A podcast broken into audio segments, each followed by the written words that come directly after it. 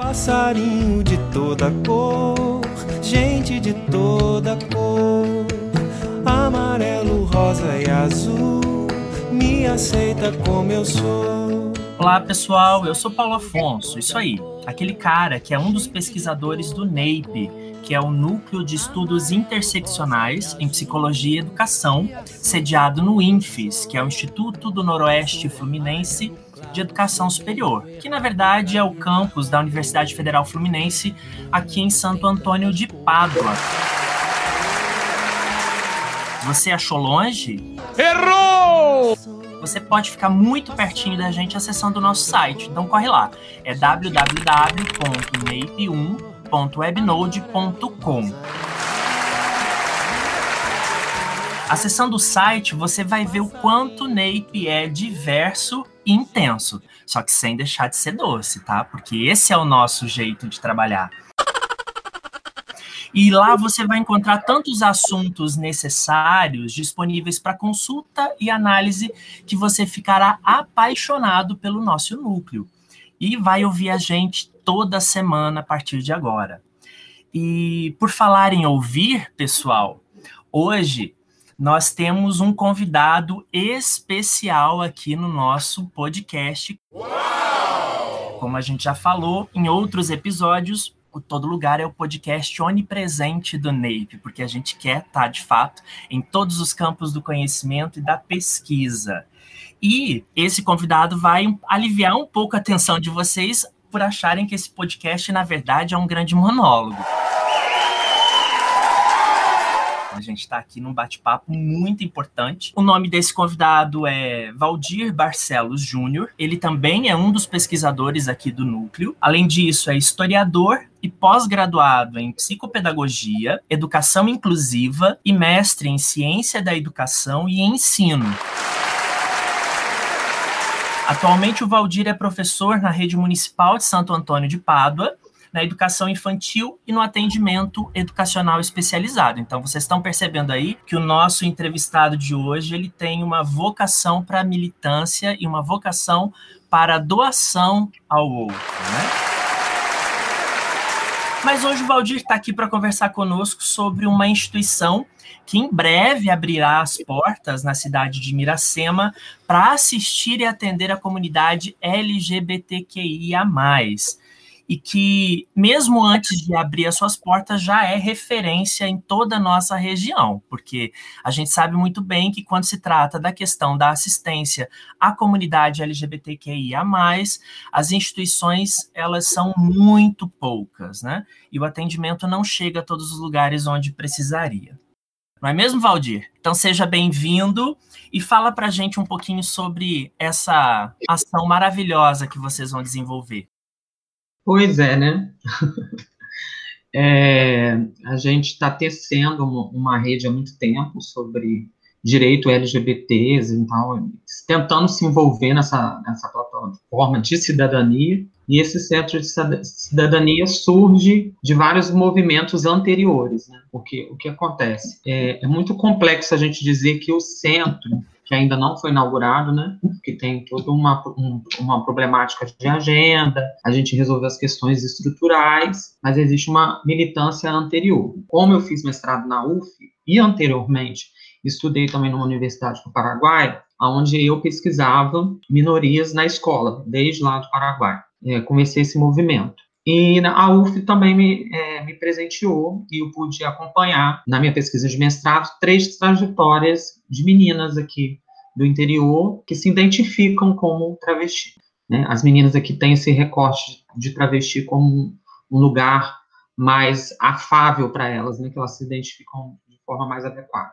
Sabendo que né, o conceito de transexualidade também é trazido pela medicina, a gente não sabe até que ponto é um conceito higienizador né, da causa, e o termo travesti é um termo extremamente político. Então, é, a gente está aí, né, teve, teve, alguns ataques no centro antes da inauguração, de cunho político e também de um discurso religioso que não venceu, que é um discurso que não acolhe, é um discurso que divide, é você transformar a leitura cristã numa leitura de ódio, que é totalmente o inverso daquilo que a gente se percebe. É, também não permitir que essas pessoas estejam nesse espaço que adequam a esse discurso. A religião é muito, é muito complexa, a política religiosa no Brasil é muito complexa. Né? O setor mais, vamos dizer assim, mais ligado a aspectos tradicionais e, e doutrinários da igreja católica nesse primeiro momento foi que nos atacou. Eu nunca imaginei que três pessoas, porque o centro tinha três pessoas, três gays, três viados,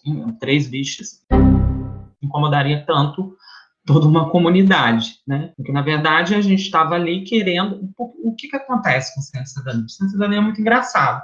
Esse Centro de Cidadania, ele existe para reafirmar as políticas sociais que já existem. Mas as políticas sociais no Brasil, elas não funcionam para quem precisa. As políticas sociais, e mais, e mais ainda voltada para as minorias e para a população, esse grande guarda-chuva de existência, ela é pinga-gotas. A pinga-gota é uma gambiarra ou a criação do nome social já é uma gambiarra. Por muito tempo se dava o direito do nome social, o Estado do Rio tem até uma carteira de identidade com o nome social, mas atrás vem o nome da pessoa, né, do falecido, né, vamos dizer assim. É, os primeiros, vamos dizer assim, os primeiros processos de retificação civil de nome, de gênero, eram muito complexos, porque eram dois processos quase separados. Um você retificava o nome, sem problema nenhum, mas, mas continuava com gênero. Então, há uma, uma complexidade de se perceber essas questões. Mas isso mudou, né? A gente sabe que mudou, que hoje você pode fazer pelo cartório, que é um problema muito grande, porque as meninas que não têm dinheiro, elas não conseguem pagar as taxas do cartório.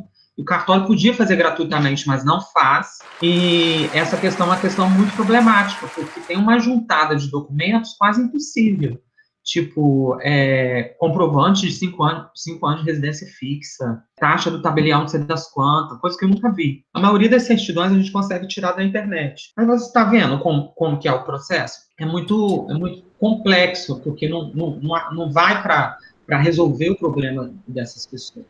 É, e às tem os atravessamentos. E um dos atravessamentos é a pobreza. Nós somos atravessados pela pobreza.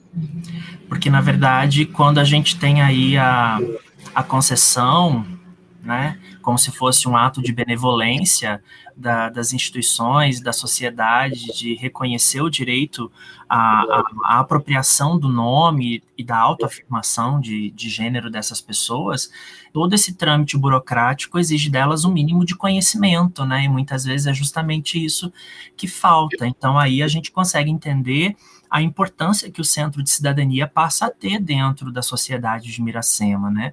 Porque a gente está situado na região mais empobrecida do Estado, né? E isso faz toda a diferença, você poder contar pessoas que, ao entenderem né, um pouco desse processo, podem amenizar um pouquinho a dor, o sofrimento delas, enquanto elas aguardam o reconhecimento.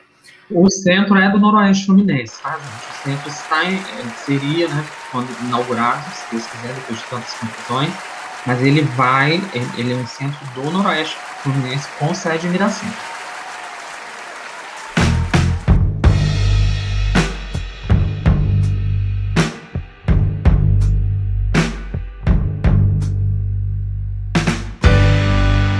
O que vão dizer de nós?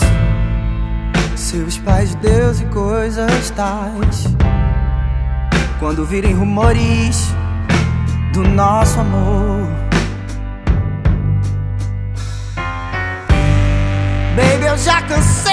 esconder. Entre olhares sussurros com você.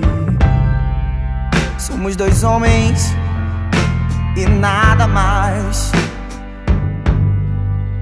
Eles não vão vencer, baby, nada de ser em vão.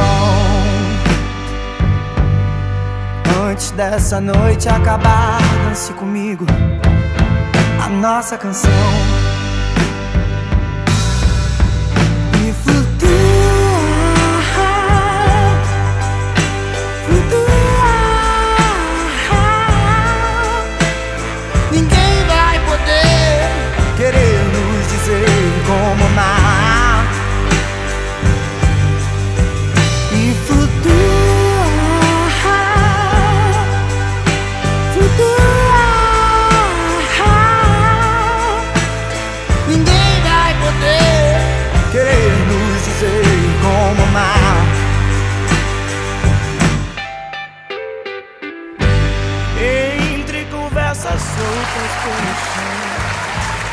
Oi, gente.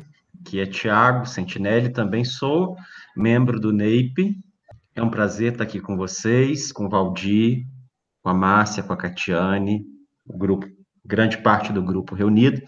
E eu queria perguntar ao Valdir o seguinte: é, por que, que você acha que houve toda essa reação negativa, conservadora da sociedade em Miracema com a criação de um centro voltado para atender direitos sociais de pessoas né, que existem e que são cidadãs e cidadãos, como todos e todes?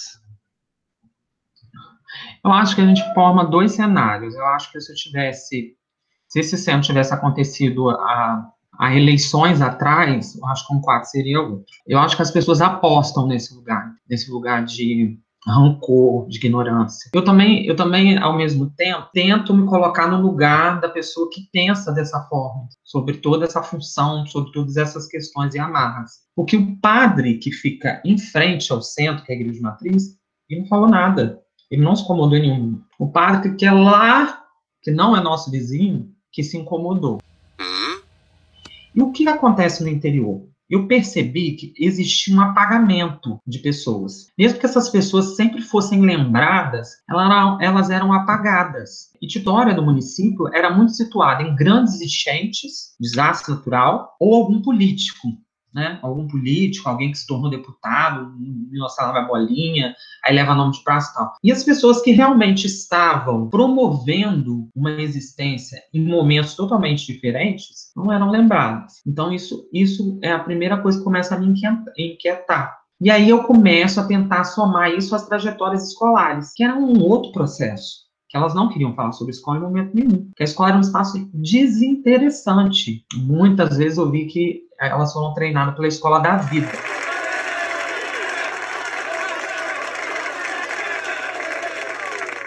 Tá gostando, né? Então essa é a primeira parte. Sigam a gente para a parte número 2, porque nela o Valdir continua mostrando para a gente quais são os desafios da instalação do Centro de Cidadania LGBTQIA+, Bia Tancred, na cidade de Miracema, porque esse centro é referência para todo o noroeste fluminense.